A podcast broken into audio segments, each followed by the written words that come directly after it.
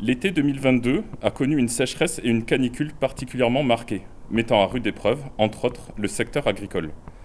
En septembre, nous sommes donc allés à la rencontre de Charlie et de Tanguy, maraîchers dans la vallée du Cadie, pour savoir comment ils avaient traversé cette période et comment ils envisageaient l'avenir si de tels épisodes se reproduisaient. Voilà, c'est Tanguy et Carole, maraîchers à Corneilla. On fait du maraîchage en permaculture et agroforesterie. Le principe, c'est de réutiliser euh, un maximum tout ce que la nature nous donne et de le réinjecter dans le sol. C'est un peu ce, que fait la forêt, c'est du mimétisme de la forêt en fait. On a quoi? On a 130 planches, euh, on va dire, de, de cultures qui font, sont toutes standards. Elles font toutes 10 mètres de long et 80 cm euh, de large pour qu'on puisse, que ce soit facile pour récolter. Et puis pour que ce soit plus pratique pour les bâcher, etc., c'est tu utilises toujours le, même standard. Donc c'était vraiment dans une euh, optique de se faciliter la vie.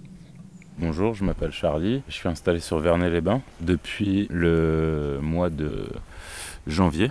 J'ai 4000 m2 de surface et je fais du maraîchage diversifié sur petite surface. Très peu de fruits. Il y a des fruitiers qui étaient déjà euh, en place et euh, j'en ai pas rajouté plus pour l'instant. Mais Beaucoup de légumes, salades, carottes, euh, radis, épinards, tomates, euh, tout ce qui est de saison. Et du coup, la production, tu, le, tu l'écoules comment après? Alors, en circuit court, directement sur les marchés locaux.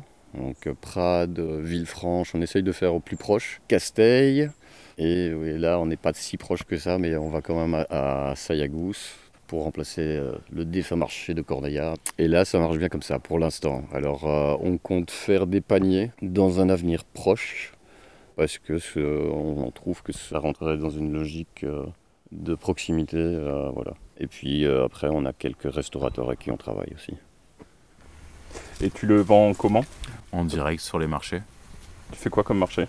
Vernet-les-Bains essentiellement cette année parce que j'ai pas, je me suis réinstallé, donc j'ai dû tout recommencer à zéro. Euh, d'irrigation, installer une serre, un terrassement, creuser un bassin, euh, défricher. Euh, le terrain n'avait pas été vraiment exploité depuis 15 ans, donc il y avait un peu de boulot. prendre aussi en main le terrain, comprendre un peu ce qui poussait comme plante bio-indicatrice, donc ça prend du temps, mais il faut juste y prêter un peu d'attention. Voilà. Du coup, ton alimentation en eau, elle se fait comment? Alors j'ai euh, deux possibilités. Il y a hors saison, euh, il y a euh, le corps qui coule. Donc c'est les écoulements des eaux de pluie de montagne, un petit ruisseau qui coule vachement bien jusqu'au mois de mai, juin. Donc là-dessus principalement, donc là je suis assez libre et je gère, je gère le remplissage du bassin. Il y a un débord, donc l'eau rentre et ressort aussitôt, donc il n'y a pas vraiment de perte. Je prends pas plus que ce que je peux ou ce dont j'ai besoin. Et après, euh, pendant la saison, il y a euh, le canal euh, d'irrigation. Par rapport au canal, est-ce que tu as des, créneaux d'eau, enfin des droits d'eau J'ai 4 heures par semaine, donc apparemment c'est avec la superficie du terrain, donc 4000 m2, 4 heures. Et avec ces 4 heures, je peux largement remplir le bassin et remplir des cuves et arroser même s'il me reste des heures. Donc, c'est la bonne quantité d'eau pour la surface. Je pense pas, je pense pas que j'aurais besoin de plus. Alors l'alimentation en eau, on a la chance d'avoir euh, un réseau de canaux qui, distribue toutes les parcelles dans le coin. On a en amont du terrain, on a un canal qui passe. Euh, ce qu'on fait, c'est qu'on remplit euh, des cuves qui font stock tampon les jours où, c'est notre tour d'arrosage. Et euh, sur base de, ces cuves-là, bah, ça nous permet d'arroser euh, tout le terrain. Pour l'instant, on a 5 mètres cubes de cuves.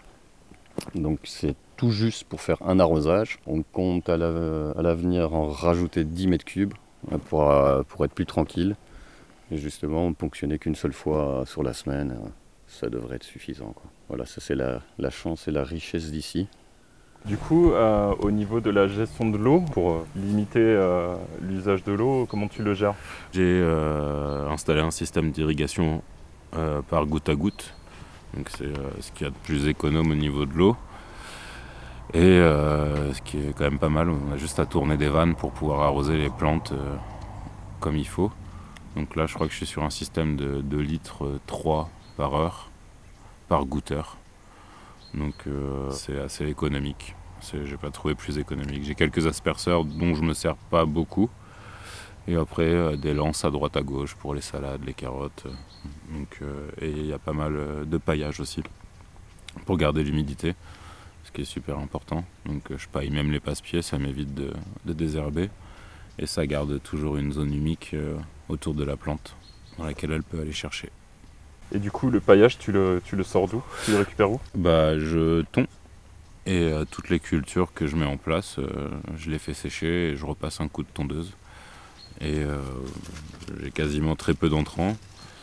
Euh, j'arrive à récupérer des balles de paille pourries chez les agriculteurs, euh, chez les éleveurs, parce qu'ils ne peuvent pas les donner à manger aux animaux. Donc je m'arrange avec eux et je vais chercher une balle de paille bien pourrie, ce qui est parfait pour moi. Et comme ça, personne ne perd rien. Et alors, on travaille en fonction des, cultures qu'on veut mettre. On, utilise deux, paillages. Il y a pour tout ce qui est légumes qu'on doit semer au semoir, ben, euh, ici typiquement voilà une planche de, betterave qu'on a semé euh, au semoir. On a mis du compost de la champignonnaire. On met un bon lit de allez, entre 7 et 10 cm. Et ça, ça permet d'avoir une, bonne rétention d'eau. Et la planche, après, on n'y touche plus. Quoi. Hein. Euh, chaque année, on va renourrir soit avec du compost, soit avec du broyat en fonction de la culture qu'on veut mettre. Et c'est ça qui fait qu'il y, a un lit qui, fait, qui fait éponge en fait. Idem dans les passe-pieds. Les passe-pieds, tu vois, il y, a, du broyat à chaque fois.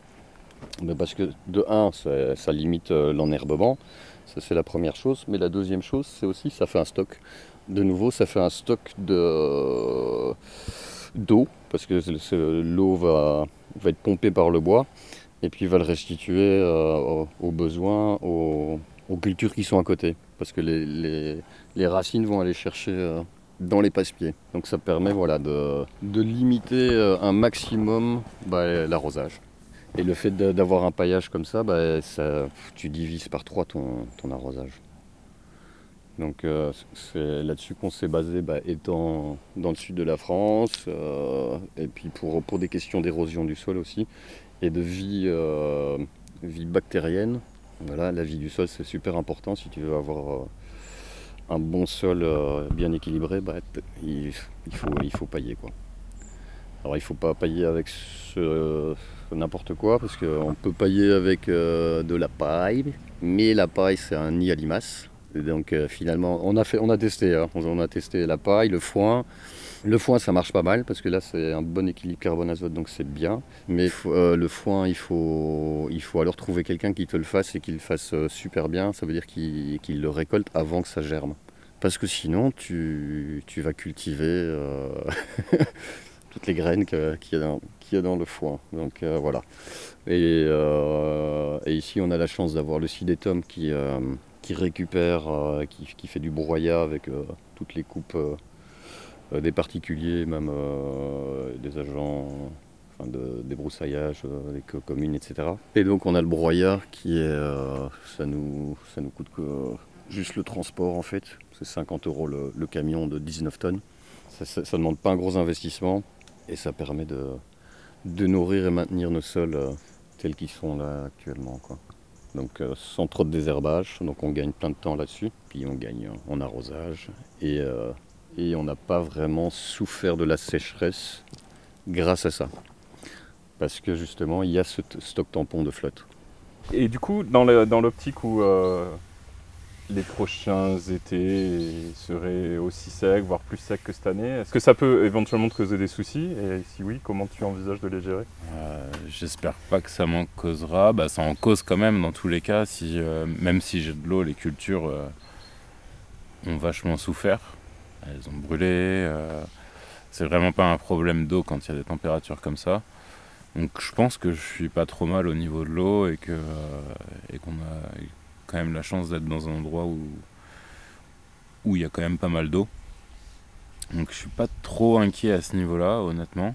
Mais euh, de faire encore plus attention que ce que je fais, bah on peut on peut toujours essayer quoi. J'arrose le soir, c'est déjà euh, tout ce qui me semble le plus logique possible, mais si euh, d'autres techniques euh, sont possibles, je suis ouvert. Hein. Si ça continue ou que ça s'amplifie les années prochaines, Mhm. est-ce que tu as des inquiétudes ou? Oui, ça peut. Bah, L'inquiétude, c'est ouais, c'est l'investissement qu'on veut faire de cuves, c'est un peu euh, à cause de ça, pour être sûr d'avoir euh, toujours un stock tampon suffisant. Et ce qu'on compte faire aussi sur certaines euh, parcelles, c'est euh, peut-être installer des voiles d'ombrage à certains endroits.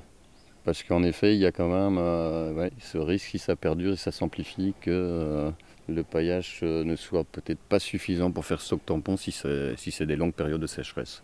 On a vu qu'il y avait d'autres maraîchers qui, étaient plus dans, le sud, mais là où la, sécheresse avait été encore plus rude, qui avaient opté pour cette solution-là et que ça portait ses fruits. Donc ça, ce sera- un coût supplémentaire et voilà, un peu de travail à mettre en place, mais bon, ça peut être une solution à terme, on verra. Après, planter, planter aussi euh, un maximum d'arbres, parce qu'on remarque que euh, sur la parcelle ici, là où il y a des arbres, il n'y a pas de sécheresse. Donc euh, il, faut, je pense, aller vers un modèle qui, intègre au maraîchage bah, des arbres. Donc c'est le principe de l'agroforesterie. Et là, là, là, on voit que ça change vraiment, ça fait un microclimat. Donc il faudrait plus aller vers euh, ce genre. Enfin, on a planté plein d'arbres, surtout là- plus, plus là-haut, mais euh, sur les parcelles du haut. Et euh, on va continuer à faire ça et faire du maraîchage entre eux. Et ça gêne pas parce qu'on on a toujours l'impression, ah, s'il y a de l'ombre, machin, etc., ça pousse pas. Ah bah, ça se vérifie pas. Ça se vérifie pas du tout. il n'y a pas des soucis comme dans les périodes plus humides, style en en automne, là, quand on va recommencer à faire froid et qu'il y aura un peu moins de soleil? Ouais, ça il faut, il faut jongler avec euh, les parcelles et, et calculer. euh, ça c'est tout le- l'exercice du maraîcher qui est un petit peu compliqué quand on démarre. C'est qu'il faut vraiment euh, choisir où on va mettre telle et telle culture en fonction de son besoin en soleil. Donc ça c'est complexe. Ok. Est-ce que tu veux rajouter quelque chose? Euh, bah non, je te remercie d'être passé. C'est euh, c'est cool de, de vous intéresser euh, à l'eau, qui est super important en ce moment. Je pense que tout le monde en prend conscience. Et, euh, et voilà. C'est un sujet beaucoup. brûlant. Ouais, d'actualité. Éventuellement un conseil ou des, des- des- des pistes pour euh, d'autres euh, agriculteurs ou maraîchers qui seraient en galère? Les paillages, je pense que c'est quand même une, une super bonne alternative. Euh, rien n'empêche de mettre de la paille et, et un paillage genre toile tissée par-dessus. Ça évite vachement de boulot et euh, c'est sûr qu'on garde une bonne humidité et qu'il y a besoin de moins d'arrosage. Je pense que tant qu'on arrive à garder un sol humide et, euh, en bonne santé, tout se passe bien. hein. Donc euh, si vous vous installez, je pense qu'il faut en priorité regarder un endroit où il y a de l'eau. Faut, euh, absolument de l'eau, je pense que pour le bon développement des plantes et de tout être vivant, c'est nécessaire. Un mot de conclusion? Bah, mot de conclusion, pailler, pailler, pailler, planter des arbres, parce que les, zones où, qui le plus souffert de sécheresse, c'est surtout en plaine, etc. Et voilà, le constat, il est là. On a tout défriché, bah, et donc euh, oui, euh, le, sol euh, devient plus aride, et donc la solution, ce serait de, de replanter. C'est voilà, recréer des microclimats, recréer des comme on le faisait jadis. Euh, il faut quelque part, c'est pas un retour en arrière, mais c'est un retour à des bonnes pratiques. quoi. Qu'on a un peu perdu pour gagner 2-3 mètres carrés de, culture, mais en fait, euh, non, non, non. L'art fait partie intégrante de l'écosystème, il faut, il faut le garder. Voilà. Quand les entretiens ont été réalisés, en septembre 2022, la canicule était déjà terminée. Mais au moment où ils sont publiés, en janvier 2023, la sécheresse est toujours d'actualité. Pluviométrie en berne, difficulté d'approvisionnement en eau potable de certaines communes, niveau des cours d'eau et des dames superficielles au plus bas, faible enneigement du Canigou. Il est probable que 2023 sera encore plus sèche que 2022. L'eau sera un sujet majeur des années à venir qui risque d'entraîner des conflits sur ses usages. À suivre.